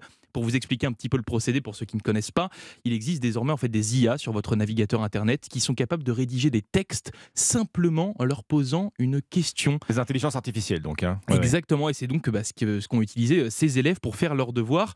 Là, vous allez me dire, Ombline Alexandre, c'est Mm. de la triche. Eh bien, figurez-vous que non, et c'est expliqué par le professeur lui-même, car en fait, il n'existe aucune règle concernant les intelligences artificielles pour les élèves. Pas d'inter- d'interdiction égale bah, possibilité d'utilisation. Du coup, le professeur a, corrigé les copies normalement et tous les élèves ont eu la note de 11,75. Voilà, vous savez tout hein, pour cette histoire drôle. Et il faut le dire, quelque peu alarmante, hein, car de plus en plus d'élèves utiliseraient cette méthode pour faire leurs devoirs. Pour vous donner un petit exemple, outre-Atlantique, les, éc- les écoles new-yorkaises ont réagi à ce problème en bloquant eh l'accès aux différentes euh, intelligences artificielles dans leurs écoles. À voir si cette réglementation arrive en France. La moitié des élèves d'un master surpris en train de tricher grâce à l'intelligence artificielle, c'est à lire dans le progrès. Tu crois que je t'ai pas vu, petit tricheur de mes deux Alors arrête, hein, ça va bien les conneries maintenant C'est-à-dire dans le progrès. Bah, visiblement, on ne l'arrête pas, le progrès. Eh oui, c'est clair. Je suis pas sûr du coup. Votre sélection ce matin, Ombline. C'est un article du Parisien.fr dont le titre, un peu comme vous finalement. Dimitri, m'a laissé interrogative, perplexe, voire incrédule. Rupture amoureuse, pourquoi ce sont souvent les femmes qui prennent cette décision Alors je sors mon aïe, aïe. Préparez-vous à lancer le débat au bureau ce matin. Il s'avérerait que lorsque ça sent le roussi à la maison, dans une grande majorité des cas, ce serait madame qui ferait tomber le coup près et qui prononcerait la rupture. Sentence. La sentence. Un chiffre officiel d'après l'INED, l'Institut national d'études démographiques, pour 75% des cas de divorce, il est demandé par la femme, une décision qui intervient en moyenne autour de 44 ans contre 42 pour les hommes. Selon un sociologue interrogé par le quotidien, si la femme pense être négligée, elle estime avoir le droit, après avoir lancé des signaux d'alarme, de quitter son partenaire. Reconnaissance, respect, être à l'écoute, estime de l'autre, estime de soi, ce sont les piliers d'une relation. L'icône féministe, euh, l'avocate euh, Gisèle Halimi, disait Une femme indépendante économiquement peut se réaliser dans des tas de domaines, y compris en amour. Alors, si le divorce était aujourd'hui un synonyme d'émancipation, un directeur d'hôtel témoigne selon lui, les femmes sont simplement plus courageuses. Si monsieur laisse les choses Ça- mourir ça- à ça petit peut feu, éventuellement se discuter. la femme veut éviter, et si le monsieur veut éviter de passer pour le goujat, eh bien madame, je le cite, s'occupe du sale boulot. Et Mmh. si certains partent, c'est souvent parce qu'une autre est déjà dans les parages. Ouais, c'est un oui, petit oui, peu, ah, c'est un petit peu Ah bah réducteur. Je suis venu te dire que je m'en vais. Et si mettre fin à une histoire d'amour, quand même. bah oui, c'est pour ça, c'est pour, pour contrebalancer, oui, oui. voilà. Bien vu. Si une histoire d'amour était une aptitude plus féminine, c'est sur le parisien.fr. Allez-y, débattez, Bon, messieurs en et tout cas, mesdames. terminé sur de Gainsbourg, voilà, c'est pas mal. Vous. Exactement. c'est à vous, Alexandre. Est-ce que vous êtes superstitieuse, Ombline? Tiens, Dimitri. Oui, un petit peu. Ah, oui, un ça m'arrive, ouais. ça Un peu m'arrive quand même. ça m'arrive de toucher du bois. Vous savez quel Oui, jour on est aujourd'hui? Vendredi 13. Vendredi Ah, 13. Alors, ça porte malheur ou ça porte bonheur, vendredi 13 Oh, Oh. je- alors, Moi, malheur plus. hein. Ah, éternel débat. hein. C'est oui. vrai que quand on dit vendredi 13, une partie d'entre vous pense tout de suite au chat noir. Sympa. C'est très drôle. hein. Si vous faites le test en tapant vendredi 13 sur Google, la première proposition que vous allez voir, c'est vendredi 13, bonheur ou malheur. Alors, Hmm. quitte à avoir le choix, moi je me dis. Autant se dire qu'aujourd'hui, on va pas croiser Jason, hein, vous savez, le, le tueur célèbre Oui. euh, des films Vendredi Bah 13. oui. Autant se dire que ce jour, il porte bonheur. Bonheur. Eh oui. Alors d'où vient que le vendredi 13 est devenu un jour de chance? Eh bien c'est à lire ce matin dans Aujourd'hui en France. Le quotidien a interrogé pour cela un professeur d'université de Lyon, tiens, Lyon encore, Encore. spécialiste lui des superstitions, qui ne répond pas d'ailleurs vraiment à la question, mais qui nous explique qu'au fil du temps, eh bien, le vendredi 13 a perdu euh, peu à peu son aspect maléfique pour devenir finalement un jour porte-bonheur. Regardez du côté de la Française des Jeux. hein. C'est ce que j'allais dire. C'est bien Ouais. la seule aujourd'hui, je crois, à être sûr de gagner le pactole tout à l'heure. aujourd'hui en France, cite aussi un récent sondage IFOP. Alors là, sondage qui nous dit qu'aujourd'hui encore, seulement un Français sur trois considère le vendredi 13 comme un jour porte-bonheur. Vous voyez que Hmm. les superstitions sont tenaces. hein. Alors retournons à la question. D'où vient l'idée que le vendredi 13 porterait malheur? Oui. Eh bien, il faut remonter à la Bible, Ah mes oui. amis. Ah oui, d'accord. Le dernier repas de Jésus, la scène, hein, 12 apôtres autour de la table plus Jésus-Christ, ça fait 13. Et autour de cette table, qui était le 13e convive? Eh bien, c'est Judas. Judas. Eh. Judas le traître. Judas, maillot numéro 13, vendredi 13, jour de malheur.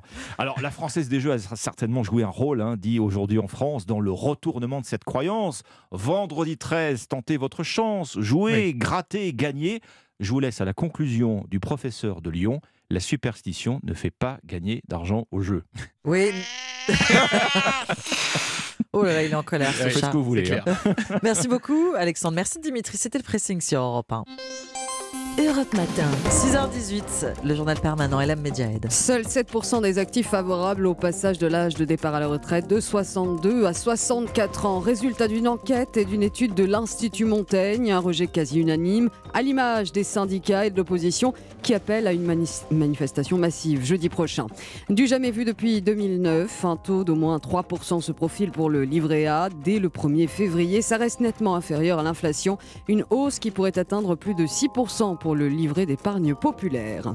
Je ne suis pas candidat à ma succession, phrase signée Jean-Luc Mélenchon. L'insoumis ferme la porte à la présidentielle de 2027. Le loup de Fontainebleau, ce n'est pas un film à voir, mais une histoire vraie. Un grand canidé a été percuté par une voiture en Seine-et-Marne ce mercredi. Son apparence a tout d'un loup gris. On attend les résultats des analyses ADN pour confirmer l'espèce. Votre partition, Ombline, à 6h19 sur Europe 1, elle est consacrée ce matin à l'un des artistes soul les plus innovants, mais aussi l'un des plus sous-estimés Mm. des années 70, Donny Hathaway. Sa voix est un trésor d'une profondeur bouleversante. Sa dextérité sur les touches d'un piano est prodigieuse. Il n'a pourtant jamais connu la même popularité qu'un Marvin Gaye ou James Brown. Dans son dernier livre, Rock My Soul, le journaliste musical Patrice Blanc-Francard écrit C'est le secret le mieux gardé de l'histoire de la soul. Donny Hathaway, une carrière éclair, trois albums solo studio seulement, parus dans un temps très court, entre 1970 et 1973. Un artiste torturé, en proie à des troubles mentaux sévères, on le retrouvera mort à l'âge de 33 ans en contrebas d'un hôtel new-yorkais.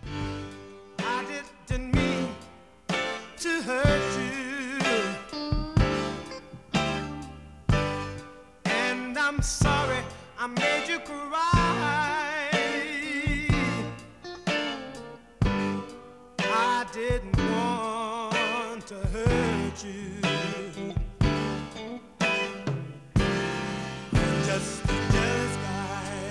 Donny Hathaway, né à Chicago, mais il grandit dans le Missouri, à Saint-Louis. Oui, élevé par sa grand-mère, chanteuse de gospel professionnelle, avec elle il passe le plus clair de son temps à l'église. Ses talents de musicien sont révélés très jeunes et toute la région se presse pour voir ce garçon de 4 ans jouer du ukulélé. Pianiste accompli dès l'adolescence, une bourse d'études lui permet d'intégrer l'université d'Howard à Washington. Tout réussit à l'époque à, à Donny Hathaway, et pas seulement d'ailleurs sur les bancs de la fac, il devient aussi une sommité locale. Oui, euh, assis devant son piano dans les clubs, il fait salle comble. Nous sommes en 1967, sa réputation va bien au-delà de la capitale américaine et il attire l'attention du chanteur et musicien Curtis Mayfield qui dirige une petite maison de disques à Chicago.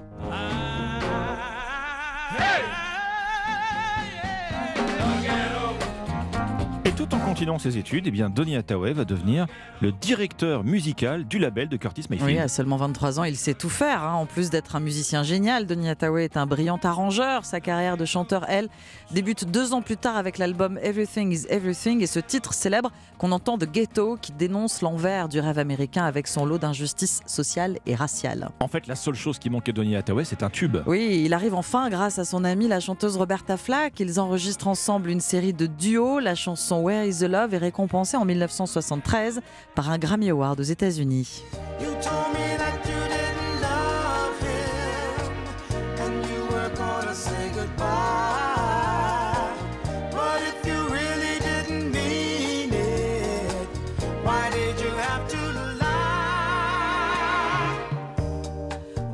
Si la musique semble lui maintenir la tête hors de l'eau, euh, Donny Hathaway euh, souffre en fait d'une maladie très handicapante. Ah oui, son nom a de quoi affoler. Schizophrénie paranoïde. Euh, Donny Hathaway souffre de dépression. Il dit entendre des voix dans sa tête. Les années qui suivent sont rythmées par des moments de grande détresse, d'hospitalisation et puis des moments de répit aussi. Jusqu'à ce 13 janvier 1979, Donny Hathaway se jette par la fenêtre de sa chambre d'hôtel sans un mot d'explication. I've been so many places in my life and time. I've sung a lot of songs. I've made some bad rhymes. I've acted out my life in stages with 10,000 people watching. We're alone now, and I'm singing this song to you. I know your image of me is what I hope to be. I treated you unkindly, but darling, can't you see? There's no one more important to me.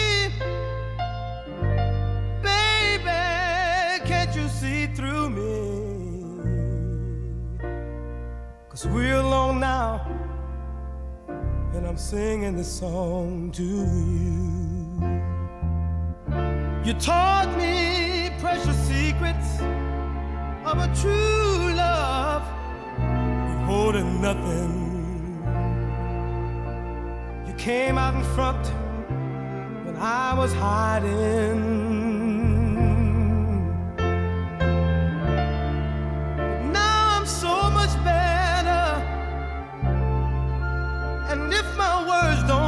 Together, listen to the melody, cause my love is in there. Denis Hathaway et son interprétation très émouvante d'une chanson de Leon Russell, A Song for You, extrait de son deuxième album qui porte son nom, sorti en 1972. Denis Hathaway nous a quittés il y a exactement 44 ans. Merci Ombline. 6h25, vous êtes sur Europe 1, bienvenue si vous nous rejoignez. Après le journal, l'interview écho, c'est un sujet qui vous concerne tous et dont la plupart d'entre vous a déjà fait l'expérience, en tout cas, les pénuries de médicaments en pharmacie. Comment les expliquer? Pourquoi ça dure? Doliprane et autres antidouleurs, amoxicilline et autres antibiotiques, à quand la fin des ruptures de stock? On posera toutes ces questions à Pierre-Olivier Vario, le président de l'Union des syndicats de pharmaciens d'officine, qui sera avec nous à 6h40. Et puis avant 7h, la revue de presse internationale avec les correspondants d'Europe 1 et avec Anissé Mbida, le premier décodeur de pleurs de bébé. A tout de suite. Alexandre Lemaire et Amblin Roche. Hôpitaux, SNCF, RATP, CGT, pétrole, les appels à la grève et aux manifestations se multiplient contre la réforme des retraites. Dans ce journal, coup de projecteur sur les seniors exclus du marché du travail qui ont créé leur propre entreprise. Qui pour remplacer Olivier Faure à la tête du PS à l'issue du premier tour hier Le leader socialiste est bien parti pour se succéder à lui-même. Il y aura un second tour. Un policier héros de la lutte antiterroriste qui dort dans sa qui ne parvient plus à faire vivre sa famille, plus de salaire depuis des mois après un imbroglio administratif. C'est une histoire kafkaïenne qu'Europe 1 vous raconte ce matin. Europe 1. Le journal de 6h30, Fanny Marceau. Bonjour Fanny. Bonjour Alexandre, bonjour à tous. Travailler jusqu'à 64 ans, non merci. 93% des actifs sont contre, selon un sondage de l'Institut Montaigne publié ce matin. Alors que des grèves se profilent pour jeudi prochain contre la réforme des retraites, on se pose ce matin sur Europe 1 la question de l'emploi des seniors. Oui, seuls 56% des plus de 55 ans ont un travail, l'un des taux les plus faibles d'Europe. Et quand ils le perdent, difficile de se faire embaucher à nouveau. Alors certains préfèrent lancer leur propre entreprise, Margot Faudéré. Directeur financier dans une société de production, Bruno a été licencié à 52 ans. Aujourd'hui, il gagne moins bien sa vie que lorsqu'il était salarié, mais à 59 ans, il est très heureux de travailler à son compte. Maintenant que j'ai résolu l'équation financière, le système d'indépendant me convient assez bien parce qu'il m'assure justement d'une indépendance en termes de gestion de mon activité courante. Certaines sociétés pour lesquelles je travaille me proposeraient de reprendre un contrat alors à temps partiel en tant que salarié. Je suis pas sûr que ça m'intéresserait. Mais cette nouvelle vie ne plaît pas à tout le monde. Depuis qu'il a quitté son poste dans un groupe de protection sociale il y a plus de 12 ans, Stéphane effectue des missions de service en informatique. Ce qui me manque, c'est d'avoir une activité de longue durée, d'être un des acteurs de l'accompagnement de l'entreprise dans sa stratégie. À 60 ans, il n'a toujours pas retrouvé d'emploi salarié et avec les années qui passent, l'espoir s'amenuise. Je sens que c'est difficile et j'ai pas vu dans mon entourage des personnes qui ont été embauchées aux alentours de 60 ans. Bien qu'il gagne mieux sa vie qu'avant, Stéphane espère toujours être réembauché un jour. Margot Fodéré du service économie d'Europe 1. Notez dans le détail que les syndicats de transport RATP et SNCF sont déjà en ordre de bataille pour la grève de jeudi prochain. Idem pour les stewards et hôtesses de l'air, les dockers, les secteurs de l'énergie et de la fonction publique. Certains, comme la CGT Pétrole, ont déjà prévu tout un calendrier de mobilisation jusqu'à début février. Ce jeudi noir, c'est aussi la date du second tour de l'élection du leader du Parti socialiste. Hier, 14 000 votants ont participé au premier tour, un scrutin qui semble confirmer Olivier Faure dans ses fonctions. Pour l'heure, Alexis de la Fontaine, l'actuel premier secrétaire, est en tête hein, de l'élection. Oui, selon nos informations, Olivier Faure dépasse de justesse la barre des 50% dès le premier tour. Nicolas Maillé-Rossignol recueille près d'un tiers des voix contre moins de 20% pour Hélène Geoffroy. Les résultats définitifs seront publiés dans la matinée et sans suspense, le premier secrétaire Olivier Faure devrait rester en poste. Avec ce nouveau mandat, il peut aller au bout de son projet d'union de la gauche et renforcer l'implication du Parti socialiste au sein de la NUP, mais le premier secrétaire doit faire attention au nouveau trio de choc Nicolas Maillé-Rossignol, Anne Hidalgo et Carole Delga, bien déterminés à faire échouer cette union de la gauche. Enfin, de fortes turbulences internes attendent Olivier Faure. Plusieurs perdants de ce soir, comme Bernard Cazeneuve, Stéphane Le Foll ou même François Hollande, risquent maintenant de quitter le parti à la rose. Alexis de la Fontaine du service politique d'Europe 1. Lui, en revanche, n'est pas candidat à sa succession. Jean-Luc Mélenchon achève aujourd'hui un séjour d'une semaine en Guyane. Hier soir sur France 2, il a annoncé qu'il ne serait pas candidat à la présidentielle de 2027. Enfin, sauf si des circonstances futures en décident autrement. Europe 1, 6h34, retour à l'hôpital pour l'agresseur de la gare du Nord à Paris qui a blessé six personnes mercredi matin. Sa garde à vue pour assassinat a été levée afin qu'il soit de nouveau soigné. L'homme dont l'identité est toujours en cours de confirmation avait été blessé au thorax lors de son arrestation. Dans cette affaire, deux autres hommes ont été placés en garde à vue, l'un susceptible de l'avoir logé, l'autre d'avoir échangé avec lui peu avant l'attaque. Il a été relâché sans poursuite.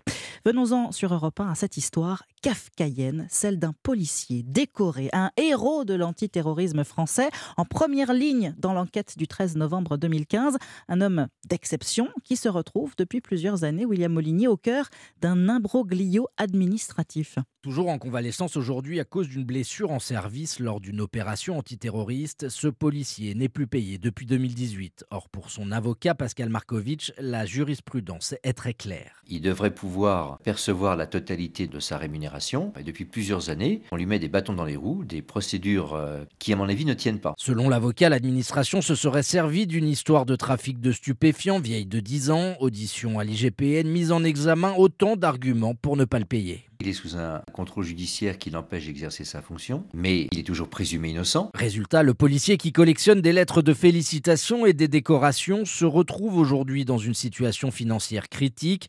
Endetté de plus de 100 000 euros, il dort parfois dans sa voiture et peine à subvenir aux besoins de sa famille. Il ne comprend pas pourquoi lui qui a tant donné, il n'y a absolument pas de considération et qu'on lui en veut alors que c'est pour moi un héros de la République. Fait rarissime, ses anciens collègues ont fourni en guise de soutien leur nom pour témoigner auprès de leur hiérarchie de la loyauté et de la confiance qu'ils ont en lui. William Molinier du service police-justice d'Europe 1. Dans l'actualité internationale, Joe Biden plaide l'erreur après que plusieurs documents confidentiels ont été retrouvés dans son bureau et sa maison de famille. Des documents qui datent de l'époque où il était vice-président de Barack Obama. Mais contrairement à Donald Trump qui avait refusé de rendre des dossiers confidentiels découverts chez lui, Joe Biden coopère avec la justice. Un procureur spécial a été nommé pour mener l'enquête. Et puis l'entreprise chinoise TikTok écope d'une amende de 5 millions d'euros en France. Les autorités reprochent à l'application de ne pas avoir permis aux utilisateurs de refuser simplement les cookies. Il est 6h36 sur Europe 1. Il a l'audace de son jeune âge à Montélimar demain soir. Vous pourrez voir sur la scène du Palais des Congrès un humoriste quasiment inconnu. Le jeune Max Evans a cassé sa tirelire et même contracté un emprunt pour louer la salle et ses 1500 places avec l'idée de lancer sa carrière. Le reportage du correspondant d'Europe 1 dans la Drôme, Jean-Luc Boujon. Max Evans, 22 ans, c'est un look à la Kev Adams, c'est des vannes de sa génération sur les youtubeurs ou les influenceuses. C'est aussi un jeune homme ambitieux.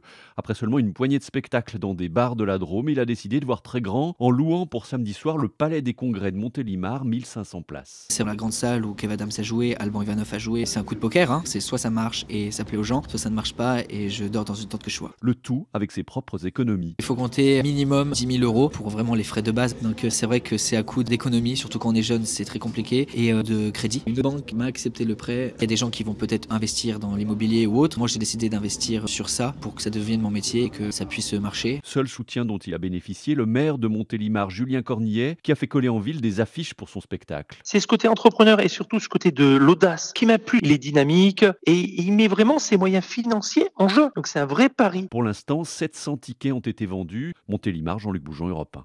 Jean-Luc Bougeon, un mot de sport pour terminer. L'Olympique de Marseille a annoncé hier soir la signature d'une collaboration avec le label d'or et de platine du rappeur marseillais Joule. C'est le plus gros vendeur de l'histoire du rap français. Son logo apparaîtra désormais sur les maillots du club. Réussite donc sportive également, en plus de sa réussite artistique. Bravo Joule. Merci Fanny Marceau, bienvenue et bon réveil sur Europe 1, 6h38. À suivre, un point complet sur les pénuries de médicaments en pharmacie. Nous n'en sommes pas encore sortis. On va essayer de comprendre comment et quand surtout la situation va pouvoir s'améliorer. Avec nous dans un instant, Pierre-Olivier Vario, président de l'Union des syndicats de pharmaciens d'officine. A tout de suite. Alexandre Lemaire et Omblin Roche sur Europe 1. Vous avez souvent du mal ces dernières semaines à vous procurer tous vos médicaments en pharmacie. Les pénuries se sont aggravées euh, pour plusieurs catégories, qu'on parle d'antibiotiques ou d'antidouleurs. Votre invité Alexandre, c'est Pierre-Olivier Vario, président de l'Union des syndicats de pharmaciens d'officine et pharmaciens en Côte d'Or. Bonjour Pierre-Olivier Vario. Bonjour à vous tous. Janvier 2023, nous ne sommes pas encore sortis des pénuries de médicaments. hein. Un certain nombre de références manquent régulièrement à l'appel. Ah oui, oui, de beaucoup, beaucoup. Entre janvier 2022 et janvier 2023, le nombre de molécules en rupture a été multiplié par deux. Il y a une tension sur le paracétamol hein, en particulier. C'est une tension qui dure d'ailleurs. Elle est apparue euh, dès le début de la crise sanitaire. Donc toujours pas évident de trouver doliprane, dafalgan, efferalgan ou autre, hein, ou, même générique parfois. Non, non, tout à fait. Alors, le, le- le- le paracétamol est sous tension importante, essentiellement les formes pédiatriques. Alors, les formes pédiatriques et puis d'autres formes aussi qui demandent de l'aluminium dans leur fabrication, pas dans la fabrication, mais dans leur conditionnement, comme les sachets. Mais les formes pédiatriques sont en rupture euh, plus plus. Alors, les formes pédiatriques, ça veut dire que la situation ne s'améliore toujours pas pour le, le doliprane pour bébé, le doliprane qu'on trouve en sirop. Avant Noël, il était déjà très difficile d'en trouver, Pierre-Olivier Vario. Tout à fait, c'est toujours en, c'est en rupture aujourd'hui de plus, enfin tout toujours. On a toujours beaucoup de mal à en avoir. Alors les, les industriels nous disent nous livrer de- des quantités conséquentes de, de flacons, mais pour autant on les voit encore pas arriver chez nous. Mhm. D'où vient cette, cette, cette pénurie? Comment, comment l'expliquer? Alors, il y, a- il y a plusieurs explications pour les pénuries en général. La, la- la première explication, c'est quand il y a une inadéquation entre la production et le besoin. Typiquement, le cas du paracétamol avec cette crise sanitaire, cette triple épidémie en France aussi, grippe, Covid et bronchiolite chez les enfants. Euh, et donc, vous avez des productions qui sont euh, trop faibles par rapport aux besoins, euh, ou les besoins qui sont trop forts par rapport aux productions. Vous prenez dans le sens que vous voulez. Ça, c'est la première chose. La deuxième chose, qui est beaucoup plus pernicieuse, en France, on a le prix les moins chers d'Europe des médicaments. Quand un industriel fabrique des médicaments, il en a par, par exemple fabriqué 1000 pour la France, eh bien, il préfère en vendre peut-être 800 en France et 200 ailleurs, qui vont faire qu'il va mieux vendre et mieux, mieux être rémunéré parce que ces boîtes auront coûté plus cher euh, dans le circuit en, en Allemagne, en Italie. D'ailleurs, le ministre de la Santé allemand l'a très bien compris, puisque dans une de ses déclarations il y a trois semaines à peu près, il a déclaré vouloir augmenter de 50% le prix des médicaments pédiatriques de façon à limiter les, les ruptures. Et ils viennent d'augmenter, alors ça, ça m'a été annoncé hier, peut-être peut-être à vérifier quand même, les Allemands viennent d'augmenter le prix des génériques de 50% aussi pour limiter les ruptures. Pour régler cette pénurie de, de paracétamol en particulier, le gouvernement envisage de relancer la production en France. Déjà, ça va pas se faire du jour au lendemain. Et puisque vous parliez du prix, euh, Pierre-Olivier Vario, du paracétamol fabriqué en France, ça passera forcément par une augmentation des prix. En, en tout cas, si vous voulez, euh, l'industriel ne va, ne, ne va pas gagner d'argent, voire en perdre, parce que effectivement la main d'œuvre coûte plus cher, et c'est très bien, hein, c'est pas un reproche, c'est très bien que la main d'œuvre coûte plus cher en France qu'en Chine. Euh, l'éco- L'écologie aussi coûte beaucoup plus cher, parce que quand on produit, euh, il va falloir détruire et, et, et, et détruire tout ce qui, tous les tous les rejets de, de la production qui, qui auront été qui auront été qui auront été produits qui ne serviront Oui. pas. Et euh, on peut pas le jeter ça dans le Gange, nous. C'est pas possible. Et c'est très bien aussi. C'est très très bien. Euh, donc, euh, si vous voulez, il faut absolument que, que, que le prix soit en adéquation avec les coûts de production. Ça, Oui. c'est clair. Donc, le président de la République avait demandé cette réindustrialisation, y compris pour les médicaments. Il avait, il- on avait tiré ses, ses conclusions de la crise Covid. Comme vous l'avez dit, ça se fait pas en claquant des doigts, mais il faut y penser, et pas seulement pour le paracétamol. Alors, pénurie également euh, d'amoxicilline, justement, hein, qui est un antibiotique très courant et prescrit pour de nombreuses infections, euh, euh, abcès dentaires, euh, otite, angine. C'est le plus prescrit d'ailleurs pour les enfants et toujours très difficile d'en trouver. Complètement, tout à fait. Et pas que pour les enfants, c'est aussi aujourd'hui, par contre, contrairement au paracétamol, très difficile d'en trouver pour les adultes. Alors c'est tellement vrai que concernant l'amoxicilline, Pierre-Olivier Vario, les préparateurs en pharmacie ont été appelés à la rescousse. Une quarantaine de pharmacies, je crois, ont reçu l'autorisation de la NSM, à l'Agence de sécurité du médicament, pour fabriquer elles-mêmes cet antibiotique et limiter euh, peut-être les ruptures de stock. Tout à fait. Donc, euh, on, on- on a demandé au, au réseau pharmaceutique français, aux, aux pharmaciens, de s'organiser pour pallier au, au manque des industriels. C'est une, c'est une. euh, C'est jamais vu. Oui. Non. Alors, évidemment, vous n'avez pas les capacités de production de l'industrie pharmaceutique. Eh non, non, non, non. Et surtout pas au même coût. Oui, oui. Le ministre de la Santé, François Braun, prévoit un retour à la normale euh, d'ici deux mois. C'est un délai optimiste, c'est un délai raisonnable? Moi, je le qualifierais d'optimiste, mais de, de nat- je suis de nature optimiste. Donc, on va essayer, on va se dire que c'est le délai, le délai réel. Je le souhaite, en tout cas. Hmm. Alors, décidément, hein, le mot pénurie, vous devez en rêver la nuit, Pierre-Olivier euh, Vario. Pénurie de médicaments, pénurie de praticiens. Les pharmacies manquent de bras, elles aussi. Oui, complètement. Il nous manque à peu près euh, 1500 euh, euh, personnes, euh, 15 000 personnes, pardon, excusez-moi, 15 000 personnes dans toutes les pharmacies. Alors, pharmaciens, préparateurs, hein, tout, tout professionnel ayant la capacité de dispenser les médicaments euh, au comptoir, nous manque.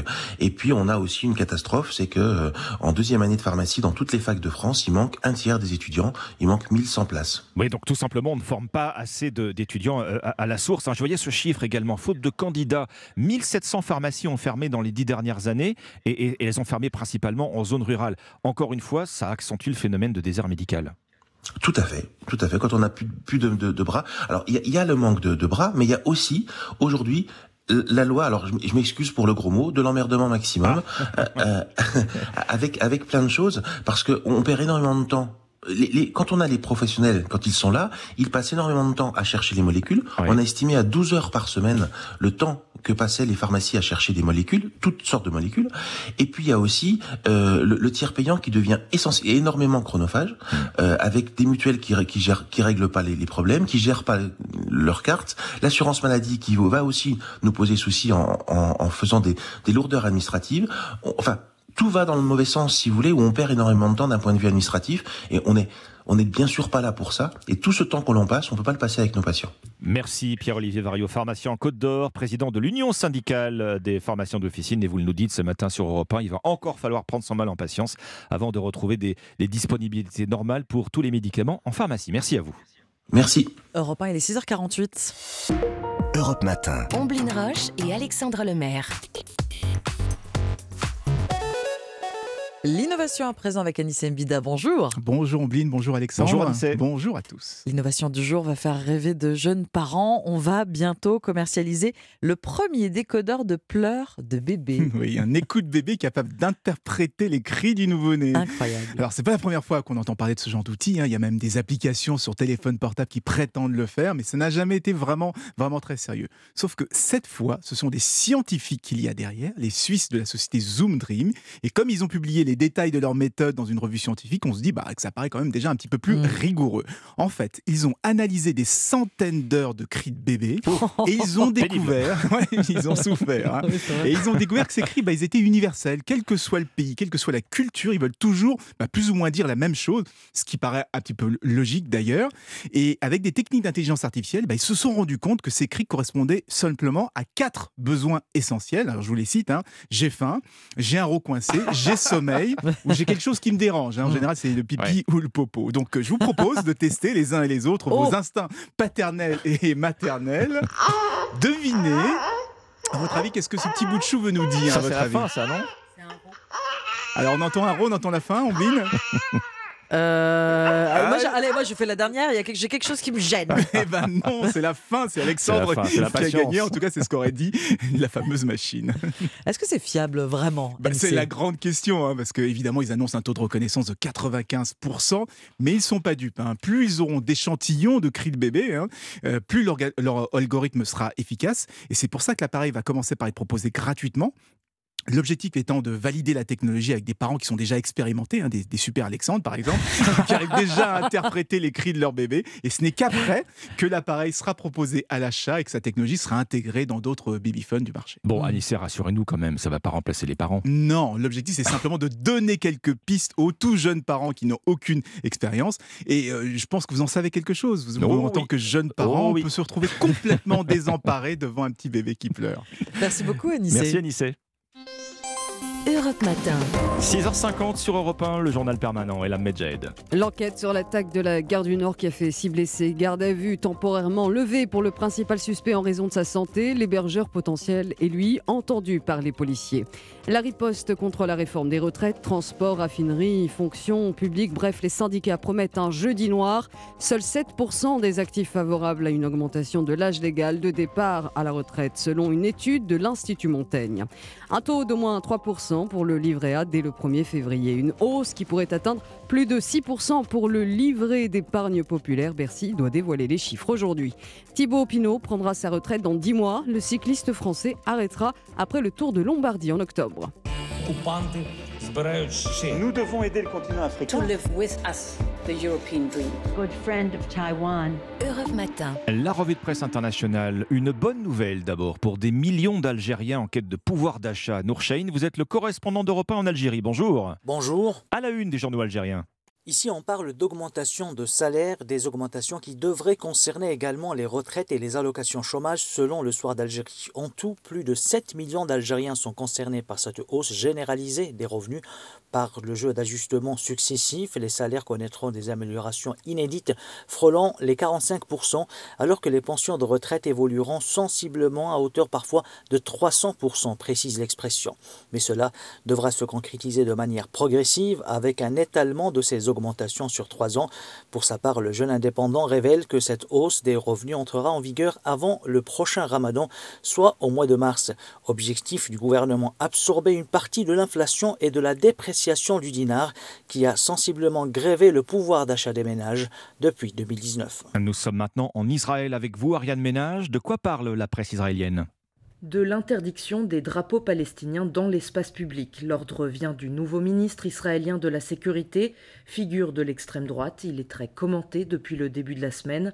Ben Gvir va trop loin. Cette interdiction viole le principe de liberté d'expression, écrit le Jérusalem Post dans un édito. La police israélienne elle-même émet des réserves, souligne Haaretz, car cette directive n'a pas de base légale. Actuellement, aucune loi n'interdit de brandir le drapeau palestinien, mais ils peuvent être dans les faits confisqués lors de manifestations jugées dangereuses. Le Yediot Aharonot relaie pour sa part la réaction d'Amnesty International. L'organisation y voit la dernière d'une série de mesures visant à réprimer de façon plus générale les manifestations. Nous partons enfin en Inde avec vous comme Bastin, les gros titres de la presse indienne. Ici, la pression monte sur l'industrie pharmaceutique indienne. Marion Biotech, un important producteur de médicaments, vient de voir sa licence suspendue par l'État de l'Uttar Pradesh, annonce The Hindu. L'Ouzbékistan reproche en effet à cette société de lui avoir vendu des sirops contre la toux qui auraient empoisonné et tué 20 enfants. L'OMS a renforcé les craintes en alertant sur ce produit exporté mais non consommé en Inde. Voilà qui s'ajoute aux allégations de la Gambie il y a plusieurs semaines, rappelle India Today, le pays africain soupçonne ce sirop d'avoir tué plus de 60 enfants. Le gouvernement et la firme nient les accusations et demandent une enquête. Pourtant, l'affaire reste un coup dur pour l'Inde, analyse le Hindustan Times, parce que le pays veut se positionner en pharmacie du monde et attirer les investissements étrangers. Merci comme Bastin, merci à nos correspondants. 6h54, bienvenue si vous nous rejoignez, vous êtes sur Europe 1 dans un instant. Dimitri Pavlenko, à tout de suite. Europe Matin. 6h57, belle matinée à l'écoute d'Europe 1. Et avec Dimitri Pavlenko. Bonjour Dimitri. Mais oui, la matinée sera très belle, je vous le garantis. bonjour Alexandre Lemaire, bonjour Oblin Roche. Bonjour.